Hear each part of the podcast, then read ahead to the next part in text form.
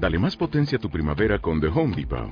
Obtén una potencia similar a la de la gasolina para podar, recortar y soplar con el sistema OnePlus de 18 voltios de Ryobi desde solo 89 dólares. Potencia para podar un tercio de un acre con una carga. Potencia para recortar el césped que dura hasta dos horas. Y fuerza de soplado de 110 millas por hora. Todo con una batería intercambiable. Llévate el sistema inalámbrico OnePlus de 18 voltios de Ryobi. Solo en The Home Depot. Haces más. Logras más.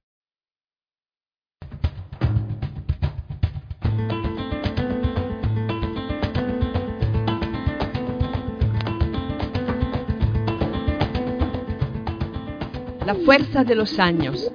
El valor de la experiencia. El compromiso del presente. La inquietud por conocer. El sueño de futuro. Esto y mucho más. Los reporteros del aula.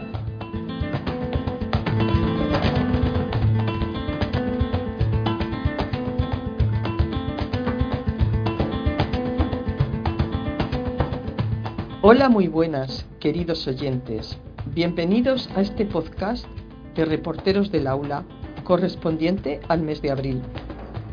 Vamos a comenzar y queremos acompañarte durante un buen rato para traerte temas que seguro te interesan. De los diversos instrumentos inventados por el hombre, el más asombroso es el libro. Todos los demás son extensiones de su cuerpo. Solo el libro es una extensión de la imaginación y la memoria. ¡Qué barbaridad! ¡Qué bonito! ¡Qué bien expresado! ¿Es tuya la frase? No, la frase no es mía, es de Jorge Luis Borges y ya hubiera que hubiera sido mía. Bueno, bueno. A lo largo de este programa vamos a tener ocasión de sentirnos cerca de autores como Borges y otros muchos, porque nos vamos de visita a la editorial de la Universidad de Sevilla. Y allí encontraremos el sosiego, como dijo Tomás de Kempis. He buscado el sosiego en todas partes y solo lo he encontrado sentado en un rincón apartado con un libro en las manos. Por algo hemos llamado a este programa Donde nacen los libros. Y no puedo dejar de recordar lo que ha dicho Irene Vallejo. Si alguien lee para ti, desea tu placer. Es un acto de amor y un armisticio en medio de los combates de la vida. Qué buen ángel tienes, Pedro. Está sembradito. Qué bien. Se nota que este va a ser un tema muy sentido por todos y vamos a tratar de llevarlo a nuestros oyentes de la manera más positiva con toda nuestra mejor intención y el, ben, y el buen saber de nuestras invitadas. Cuidado, no adelantemos acontecimiento que luego el director se mosquea y...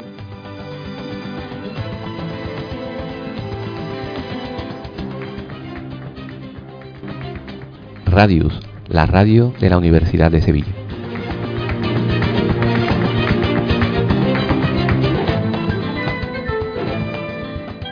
Muy buenas, querido oyente. Estamos ya iniciando la, la grabación y la puesta en marcha de este podcast sobre el programa donde nacen los libros.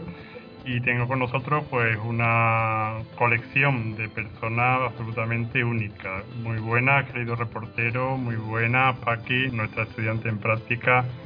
Hola Elena, hola. Hola, eh, Eli. ¿Qué Hola. pasa, reportero? Hola a todos, encantada de volver a estar con vosotros. Hola. ¿Cómo Hola, buenas, ¿qué tal? Aquí andamos. Pedro, ¿cómo estamos? Muy bien. Deseando saber dónde nacen los libros. Lo, lo vamos, lo vamos a descubrir, vamos a descubrir la fuente, la fuente original de donde, donde surgen esos, esos objetos. Muy buena, Paco. Pues muy buena, yo alucinando con colores.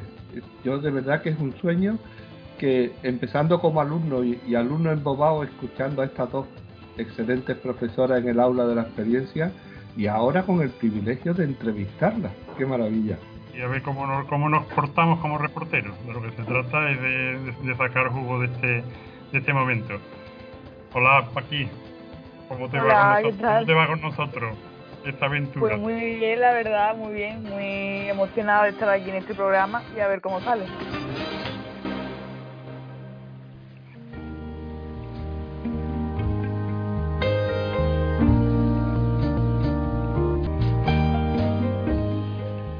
Pues tal y como se ha adelantado ya en el principio del podcast del programa, eh, hoy nos vamos a mover por un territorio que hemos titulado Donde nacen los libros. Pues tenemos el gusto de contar en la entrevista de este programa con la directora de la editorial de la Universidad de Sevilla, doctora Araceli López Serena, y la subdirectora, doctora Elena Leal Abad. Muy buenas, como encontráis por aquí en este mundo de la radio. Hola, pues estamos muy contentas de, poder participar en este programa, ¿no? Donde nacen los libros. Parece un título muy acertado. Claro, y estamos también muy contentas de volver a veros, porque aparte de trabajar en la gestión de la editorial Universidad de Sevilla, también somos profesoras del aula de la experiencia, así que es un verdadero gustazo eh, poder compartir con vosotros estos momentos de, radio y ver lo bien que seguís, lo activos que seguís y cuán en serio os tomáis eh, todas las tareas que emprendéis. Bueno, os tengo que advertir que vamos a contar con nosotros a dos personas ilustres, dos profesoras de la universidad, también en el aula. La doctora Araceli López Serena es licenciada en Filología Hispánica, doctora por lengua española y catedrática también de lengua española por la Universidad de Sevilla. Esto es un dato que tienen en común, de que han sido formadas en la Universidad de Sevilla y actualmente están eh, cumpliendo su labor profesional también en esta universidad, lo que significa que la cantera de la universidad pues da lujos como los que tenemos aquí hoy. Pues está en la universidad desde 2001, que ha pasado por diferentes entornos educativos formativos extranjeros, MUNIS, Passau, Tübingen, Berlín, Heidelberg, la Universidad de Nueva York, París 8, por la Universidad de Extremadura y por supuesto la Universidad de Sevilla. Fue vicedecana de ordenación académica en la Facultad de Comunicación, posteriormente subdirectora de la editorial de la Universidad de Sevilla y actualmente directora. Y por parte de la doctora Elena Leal Abad, también licenciada en Filología Hispánica, doctora por la lengua española y también licenciada en periodismo. Así, que, reportero, atentos, que nos va a poner, estamos absolutamente en tus manos, Elena. Todo ello por la Universidad de Sevilla. Desde el 2005 también forma parte del cuerpo docente de la universidad, del Departamento de Lengua Española, Lingüística y Teoría de la Literatura, en la Facultad de Filología y en la Facultad de Comunicación. En Vancouver, en la British Columbia University, Tübingen, habéis coincidido en este caso en Alemania, también estado en la Universidad de Padua. Pero lo más interesante con respecto al mundo de la comunicación es el grupo de investigación del español hablado en Andalucía y por otra parte eh, coordina el Plan Integral de Fomento de la Lectura de la Universidad de Sevilla y ha sido vicedecana de Comunicación en Relaciones Institucionales de la Universidad, después dirigió el Secretariado de de esas relaciones institucionales y desde 2021 pues es subdirectora de la editorial eh, de la Universidad de Sevilla. Hecha la presentación, procede en este momento pues a empezar a, desglosar todo lo que el mundo de la edición en la Universidad de Sevilla pues nos puede, nos puede aportar. Empecemos, vamos a empezar, si te parece Araceli, eh, para situar al conjunto de los oyentes en la editorial desde sus orígenes aproximadamente hasta nuestros días. Muy bien, pues en realidad eh, la editorial se llama Editorial Universidad de Sevilla. Yo sé que es muy difícil prescindir de ese editorial de la universidad porque ah, también es una editorial que forma parte de la universidad, pero la marca, el, el, nombre que tiene oficial es Editorial Universidad de Sevilla y sus siglas son EUS. No te preocupes, Paco, que Elena Leal, que se acaba de incorporar, suele decir a menudo que ella es la subdirectora de la editorial de la Universidad de Sevilla. Así que bueno, no te preocupes que, que cuesta un poco de trabajo acostumbrarse, porque esta denominación es bastante reciente. Surge en el año 2015, fue una iniciativa de quien entonces eh, dirigía ese servicio, que es el profesor Antonio Caballos, que es catedrático de Historia Antigua de nuestra universidad, servicio de publicaciones de la universidad. En realidad, como tal servicio de publicaciones, surgió en 1943 En ese año se creó con el nombre de Secretariado de Publicaciones, Intercambio Científico y Extensión Universitaria y lo dirigía catedrático de Derecho Romano Francisco de Pelsmacher e Ibáñez. Eh, si consultáis uno de, uno de los libros que tenemos en la editorial, uno de los libros institucionales que se, que se llama Personalidades de la Universidad de Sevilla y que tiene entradas, pues por ejemplo, para las diferentes figuras que han desempeñado cargos académicos o eh, para, para estudiantes o profesores ilustres, como por ejemplo Pedro Salinas, que fue miembro de nuestra universidad, bueno, pues hay, hay una entrada dedicada a este primer director del servicio de publicaciones, pero en realidad eh, en el año 1936 había asumido la dirección de una publicación eh, que se llamó Anales de la Universidad de Sevilla. En esa época, eh, en el año 36, había en la universidad solamente cinco facultades y tenía la posibilidad de publicar en unos anales. En esa época los cargos eran prácticamente vitalicios. Vamos, este señor dejó el cargo eh, cuando ya se jubiló en el año 1967 y lo relevó otra persona que se quedó entre 1967 y 1981. Hoy en día los directores solemos estar en el cargo cuatro años, algunos como mucho eh, ocho, pero claro, aquellos eran otros tiempos, los directores los nombraba directamente eh, Keipo de Llano, Perfecto. Nos quedaría ahora, Elena, si te parece, situar este servicio de la Universidad de Sevilla dentro del organigrama de funcionamiento de, de la institución. Bueno, pues el organigrama actual del equipo de gobierno de la Universidad de Sevilla está encabezado por el rector Miguel Ángel Castro Arroyo y está constituido en esta ocasión, en este mandato mejor dicho, por nueve vicerrectorados y cinco direcciones generales.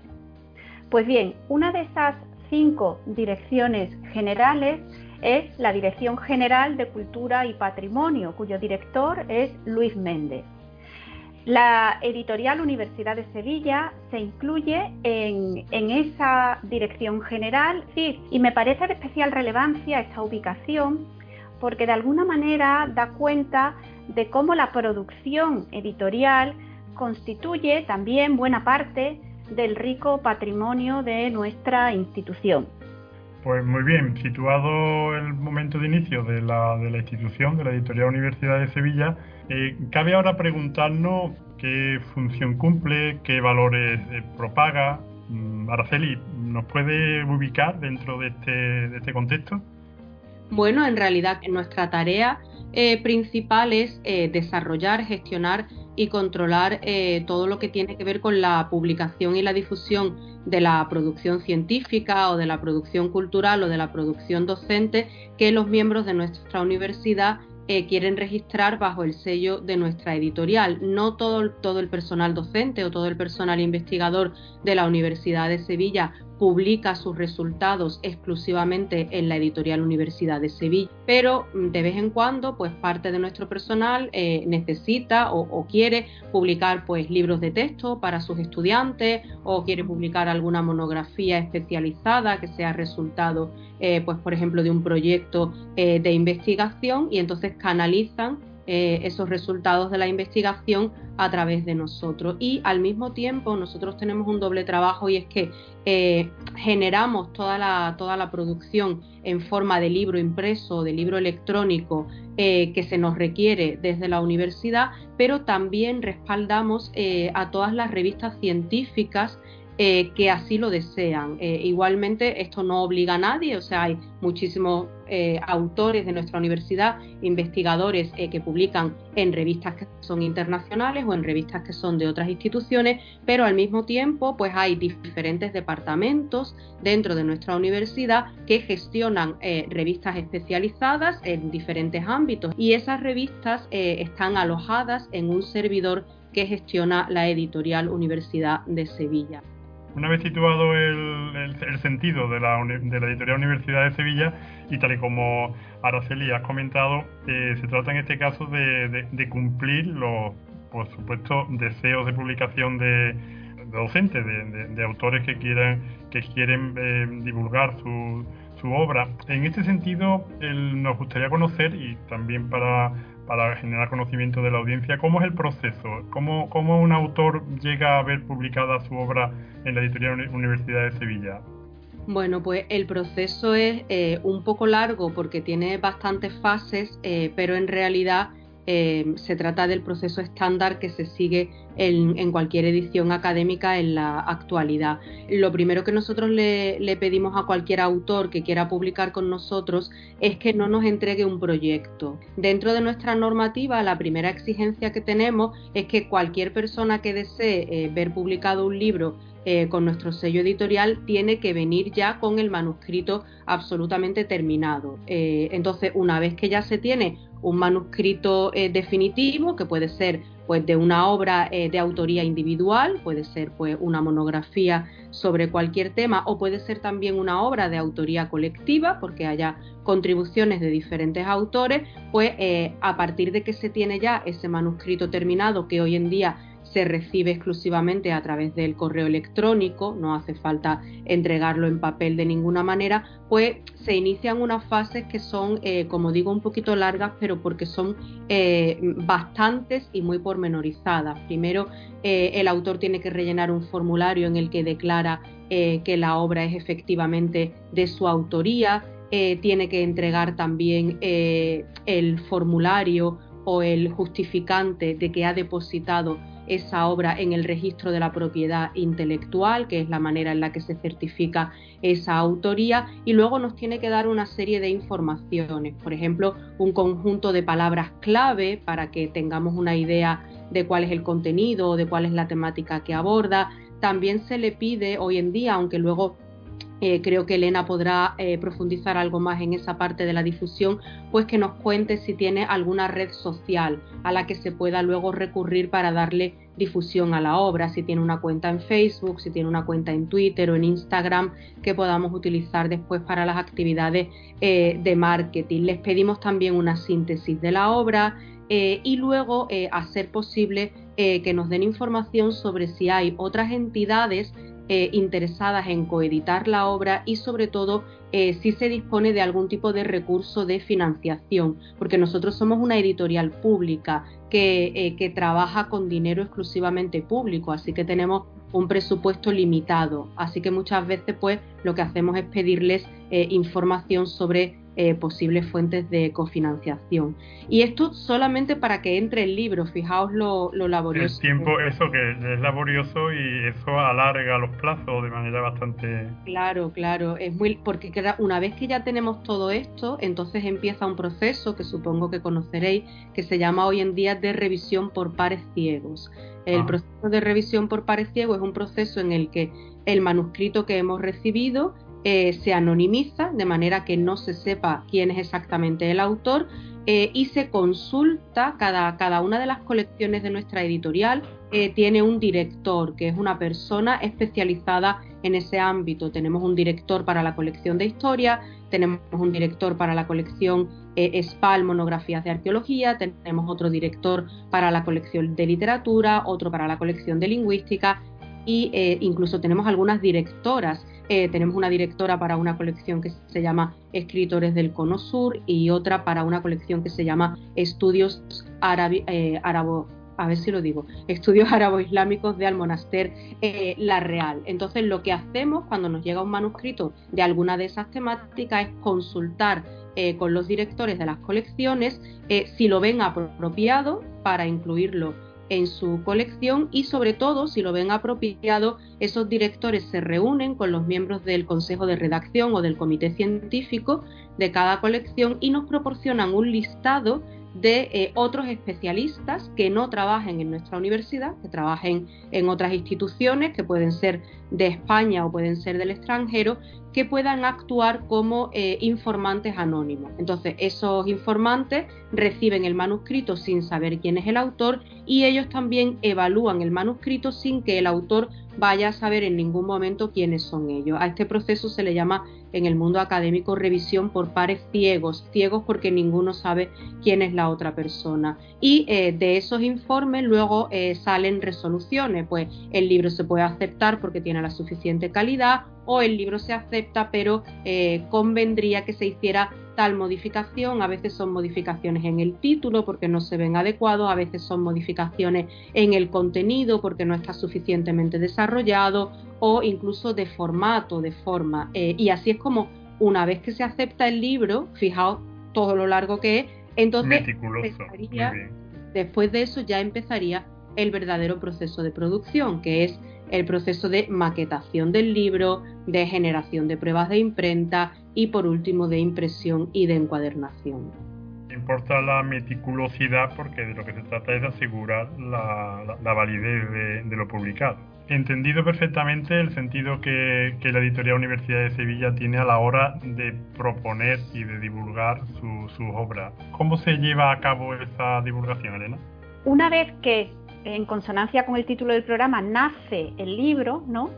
Es muy importante darlos a conocer y para eso la editorial Universidad de Sevilla tiene una unidad de marketing y difusión que coordina Carlos Martín. Esta unidad es muy importante porque, como decía, nos permite dar a conocer las obras que se van publicando.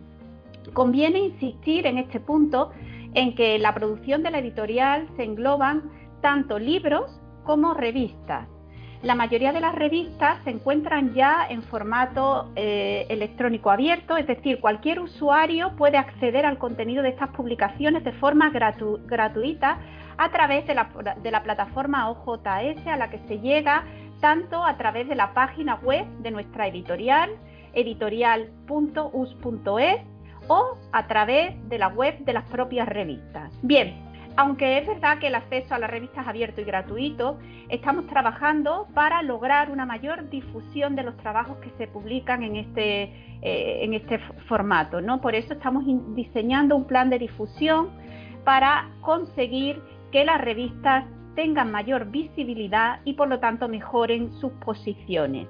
Hasta aquí podríamos hablar de una lectura investigadora. Permítanme ahora centrarme en nuestros libros. Tenemos, como les decía al principio, distintos formatos. Tenemos libros impresos y libros en formato digital. Algunos se pueden descargar gratuitamente.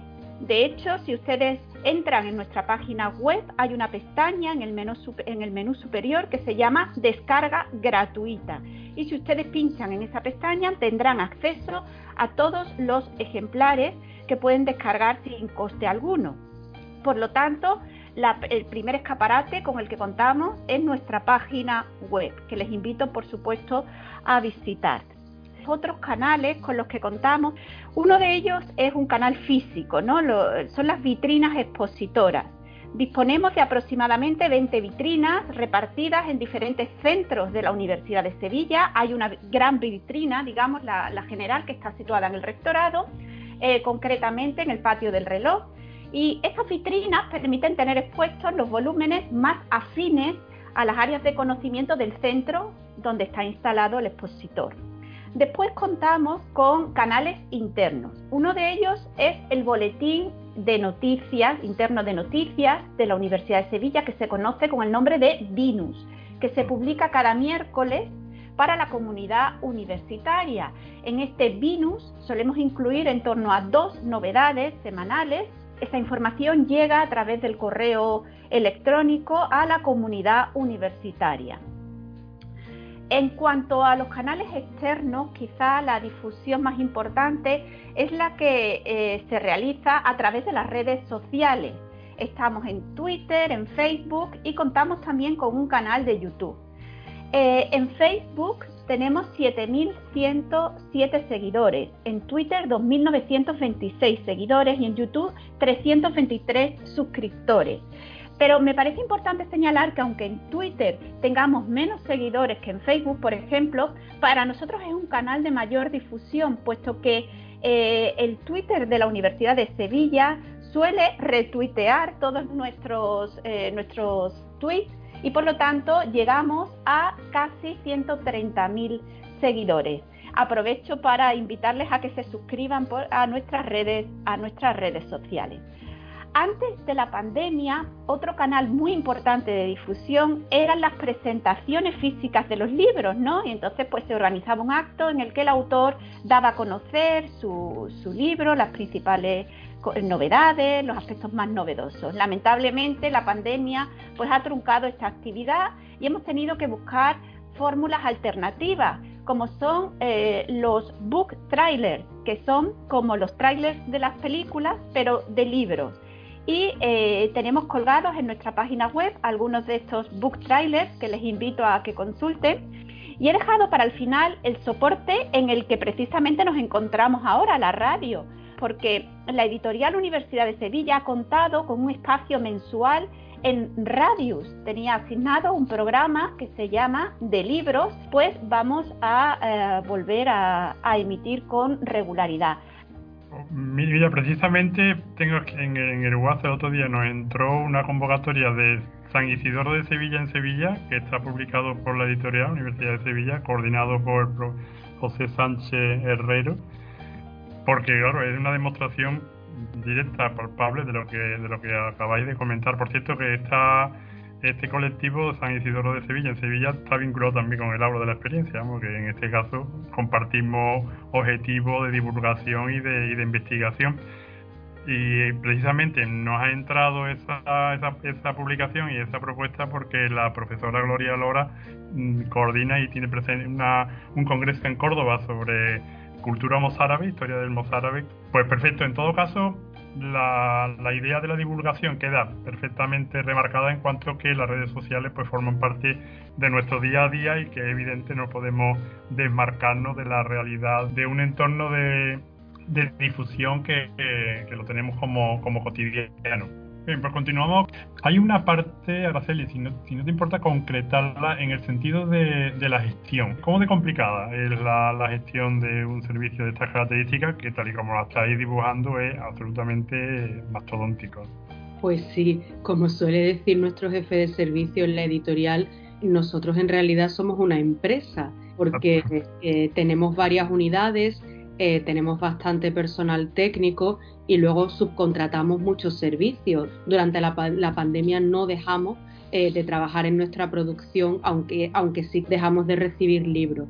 Eh, bueno, nosotros estamos organizados en cuatro grandes unidades. tenemos una unidad que todo el mundo se imaginará que es la unidad de producción. Esa unidad se encarga de hacer presupuestos de maquetación, de recibir y corregir pruebas de imprenta, de hacer eh, también los presupuestos de impresión porque no tenemos imprenta propia, tenemos que recurrir a, imprentas externas y luego de recibir las tiradas y de supervisar la calidad del resultado final. Esa es la, la, unidad que todo el mundo se imagina que existe, una unidad de producción.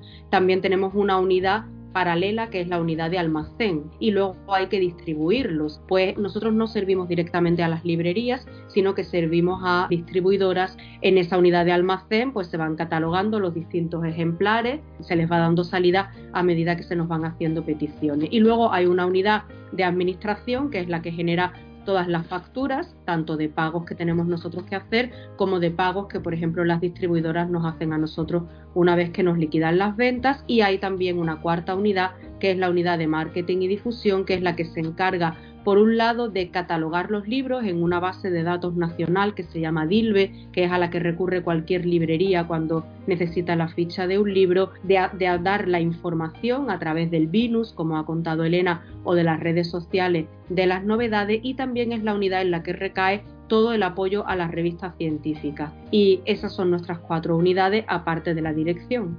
Lo que dijiste al principio, una empresa con todos los avíos. Yo no me, no me gustaría terminar la, entrevista sin que mm, os decantarais, tanto Elena como tú, Araceli, de poner en valor eh, esas obras que las consideráis imprescindibles, significativas, ejemplares, las joyas de la corona.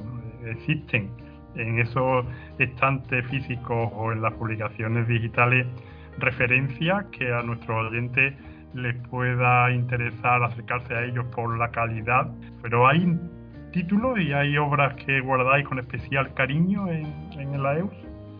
Bueno, yo desde luego, como soy académica y soy investigadora, le tengo especial cariño justamente a esos sellos de calidad, porque son un respaldo eh, para, para todo el personal investigador que decide canalizar los resultados de, sus pesquisas a través de nosotros, que tenemos tanto títulos como colecciones que están pensadas eh, para trascender eh, los muros de, la vida universitaria eh, más especializada. Por ejemplo, tenemos una colección que es la colección Flamenc. Tenemos también una colección muy bonita que está relacionada con la preocupación que tiene la universidad por el medio ambiente, que es la colección Sostenibilidad. Hace un par de años creamos una colección que llamamos Ciencia al alcance para el público general y quizá, bueno, nuestra colección Tauromaquias que coeditamos con la Real Maestranza de Caballería y en la que tenemos unas obras, la del pintor Miquel Barceló, y no quiero dejar de mencionar que la editorial, entre otras cosas, publica todos los años el texto de la lección inaugural del aula de la experiencia. Perfecto. Elena, ¿corroboras o tienes añadido? Corroboro, corroboro las afirmaciones de, de, nuestra, de nuestra directora y aprovecho también para, creo que es importante insistir en cómo se, se pueden adquirir. Y en este sentido tenemos disponible nuestra página web donde pueden hacer el pedido online y también nos encantaría pues verlos presencialmente porque disponemos de un servicio de venta directa en nuestra propia sede en la calle Porvenir 27 perfectamente perfectamente anotado. Bien pues hemos conocido donde nacen los libros. Hemos estado en la fuente original de la Universidad de Sevilla, en ese eh, lugar donde se produce todo el, río de conocimientos y de saberes que se engloban dentro de lo que es las publicaciones que la editorial Universidad de Sevilla lleva a cabo. Hemos llegado al final de la entrevista, cabe aquí, pues evidentemente, agradecer a nuestras dos entrevistadas, Araceli y Elena, muchísimas gracias por haber estado con nosotros en este momento, en, esta, en este programa, sobre todo dando luz y taquígrafo a, ese servicio que la Universidad de Sevilla hace a las publicaciones en, en nuestro entorno universitario.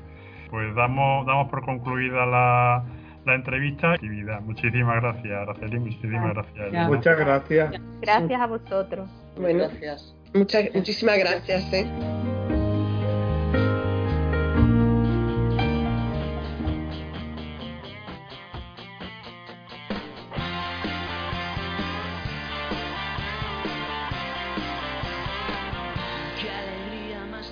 Todas las noticias de la comunidad literaria sevillana, traducciones, estudios revisores del canon, espacio lingüístico y música. Todo en Radio Areusa en Radius, la radio de la Universidad de Sevilla.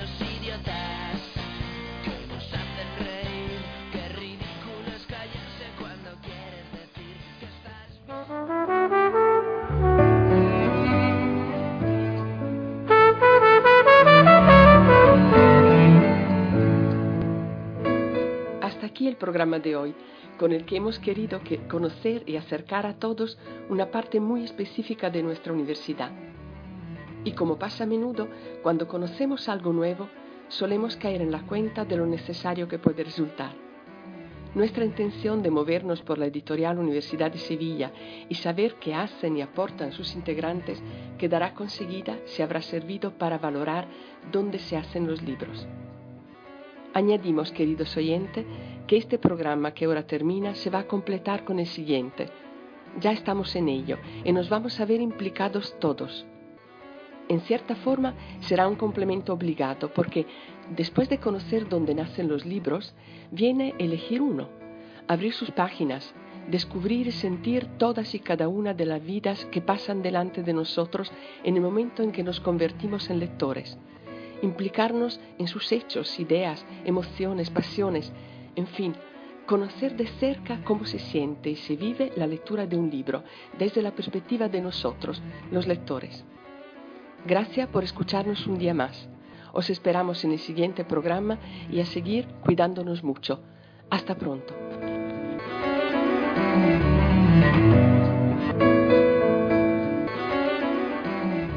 Guión y realización Reporteros del Aula. Técnico de sonido y grabación Rafael Jiménez. Edición Reporteros del Aula. Dirección y postproducción Paco Toledo.